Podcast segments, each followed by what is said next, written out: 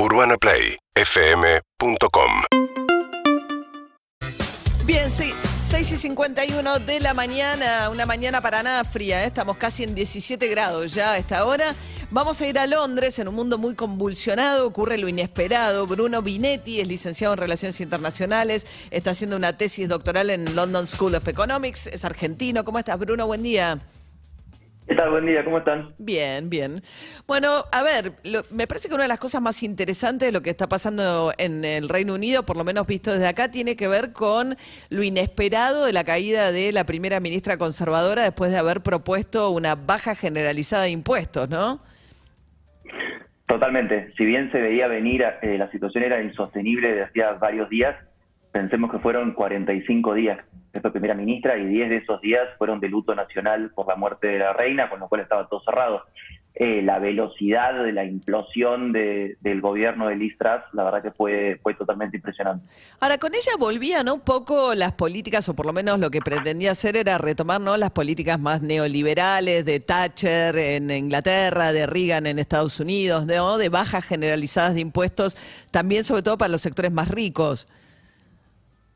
Totalmente. El, el Partido Conservador siempre estuvo dividido en un, en un ala más de democracia cristiana, si se quiere, más moderada, sí, de, solvencia fiscal, pero no tan neoliberal eh, furioso, digamos. Listras venía a recuperar esa tradición de Thatcher, que Thatcher sigue siendo muy popular en el Partido Conservador, es la última gran primera ministra, si se quiere, y Truss venía a vol- volver a, a ese legado de Thatcher para, según ella, mediante esta baja de impuestos, eh, impulsar la economía, eh, reinsertar al, país en, en los mercados financieros internacionales, etc.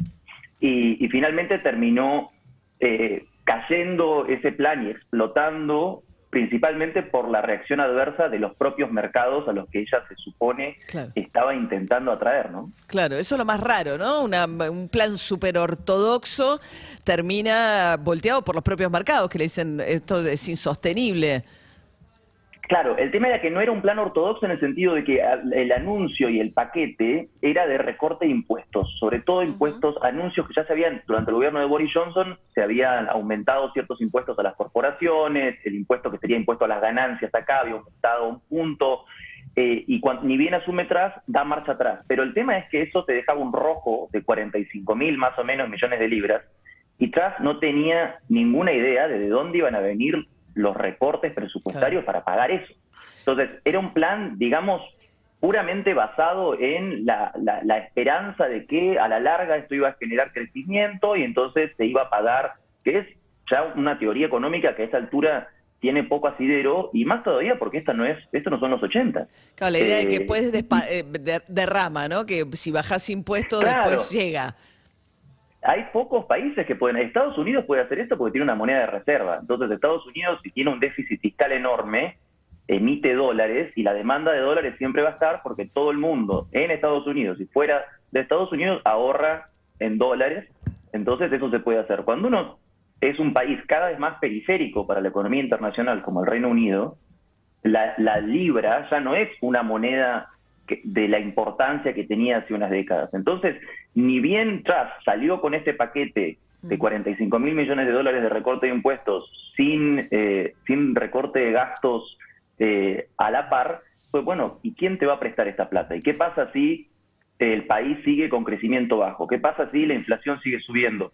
Eh, ¿Por qué te vamos a prestar a la, a la misma tasa que te prestábamos antes ahora que tenés este rojo de 45 mil millones de dólares? Y eso fue el, el- el pánico de mercado que generó esto, sumado a que el gobierno detrás, en una cosa de, de confianza puramente ideológica, digamos, eh, negó, le negó a la Oficina de Responsabilidad Presupuestaria, que es una oficina independiente que se encarga de medir, digamos, el impacto fiscal de las medidas de gobierno. ¿no? Y, y el gobierno detrás no le envió este plan de recorte de impuestos a esta oficina con anticipación. Entonces no hubo informe de, Claro. de- de cuál iba a ser el impacto. Y después las promesas eran, bueno, ya vamos a anunciar de dónde vienen los recortes. Pero los recortes tienen que venir de para- con semejante cantidad de plata Claro. de recorte a las jubilaciones, no actualizar los salarios públicos por inflación, recorte a- al servicio de salud. Y ahí eh, se todo cayó eso, eh, Exacto, no, no, había apoyo. Bruno Binetti es argentino, estudia en el London School of Economics. Bruno, te hago una pregunta más. ¿Qué pasa con, al final, quién va a pagar las cuentas de gas y luz? El otro día estaba de visita acá el, alcalde de Londres participando en una reunión de alcaldes y dice, está pasando lo inesperado, va a haber familias que tengan que elegir entre comer y pagar la cuenta de, electricidad este invierno. Bueno, el gobierno de Truss, una de las primeras cosas que hizo, que lo iba a hacer cualquier gobierno, de verdad, es un plan para subsidiar la, tarifa de gas durante el invierno, eh, porque los precios acá se alteran dependiendo del mes y dependiendo de la demanda, ¿no? Eh, entonces los precios para el invierno se iban a disparar por la disparada del precio de la energía. Y el gobierno anunció un subsidio eh, para que los aumentos sean limitados, sobre todo para los consumidores más chicos.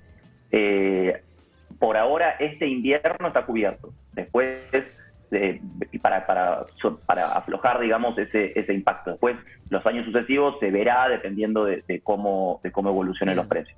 Bruno Binetti, muchas gracias, Bruno. ¿eh? A ustedes. Hasta luego. Síguenos en Instagram y Twitter. Arroba Urbana Play FM.